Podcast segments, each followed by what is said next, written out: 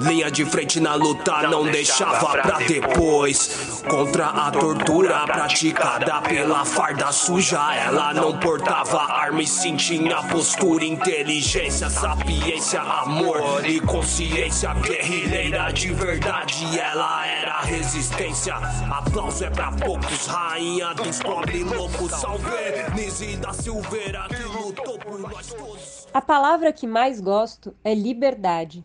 Gosto do som dessa palavra.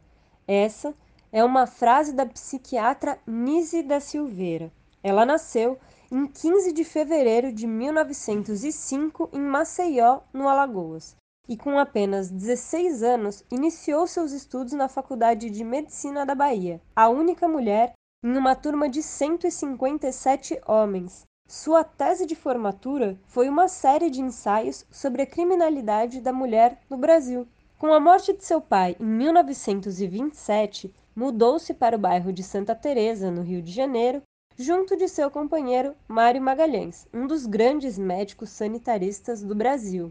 Na mesma rua moravam Otávio e Laura Brandão, militantes comunistas, e também o poeta Manuel Bandeira. E assim, com a influência dos novos amigos, passou a estudar Marx e frequentar reuniões do Partido Comunista Brasileiro. Foi presa em 1936 na onda repressora após o levante comunista. Denunciada por uma enfermeira, permaneceu por mais de um ano no presídio da Frei Caneca, onde conviveu com Olga Benário e teve contato com o escritor Graciliano Ramos. Sobre esta experiência, Nise afirmou: Acho que todo psicanalista deveria fazer um estágio de um ano na prisão, pois nada como encarceramento para mostrar a alma humana. Aliás, os juízes promotores deveriam passar não um, mas dois anos na cadeia, para avaliar ao que condenam os seus semelhantes.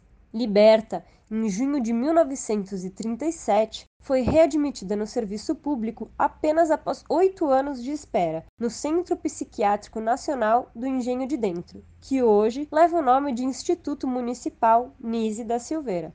Ali, ela fundou a seção de terapêutica ocupacional e reabilitação, cujo principal objetivo era estimular a capacidade de expressão dos internos, uma linha terapêutica revolucionária, que através de trabalhos manuais, pintura, teatro, esporte, músicas e festas buscava dar vazão às vivências, ao imaginário e emoções daqueles que eram colocados à margem pela sociedade. Nise não só foi pioneira na terapia ocupacional, como introduziu a psicologia junguiana no Brasil.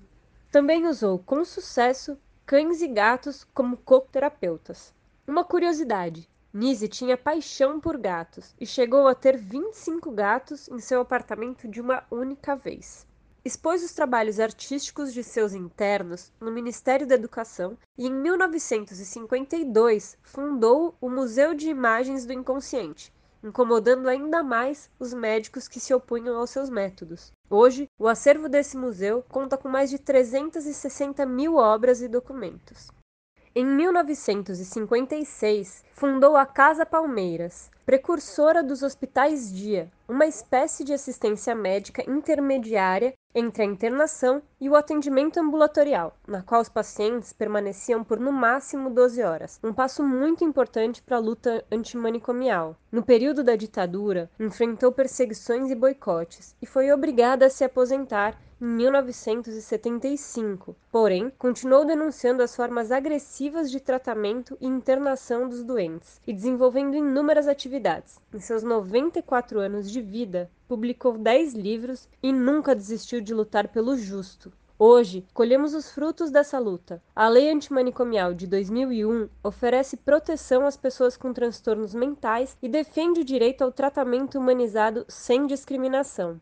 Nós mulheres estamos sempre sendo apagadas e invisibilizadas pela sociedade patriarcal nas mais diversas áreas, seja na ciência, na saúde, educação, lutas sociais. Ainda recebemos salários mais baixos, ocupamos postos de trabalho inferiores, além da dupla jornada. Ao contrário da nossa sociedade, no MTST, vemos mulheres ocupando postos de liderança, de luta e se organizando através do coletivo na busca por visibilidade e afirmação da mulher na sociedade. Uma sociedade justa é uma sociedade onde nós mulheres não sejamos taxadas como loucas ou invisibilizadas, que não haja violência ou exploração dos nossos corpos. Exemplo de luta incansável pela afirmação de suas ideias nessa sociedade é a da companheira Nise da Silveira. Enquanto para o resto do mundo o eletrochoque e a lobotomia eram os melhores tratamentos para pacientes psiquiátricos, Nise tinha uma visão muito mais humana e revolucionária.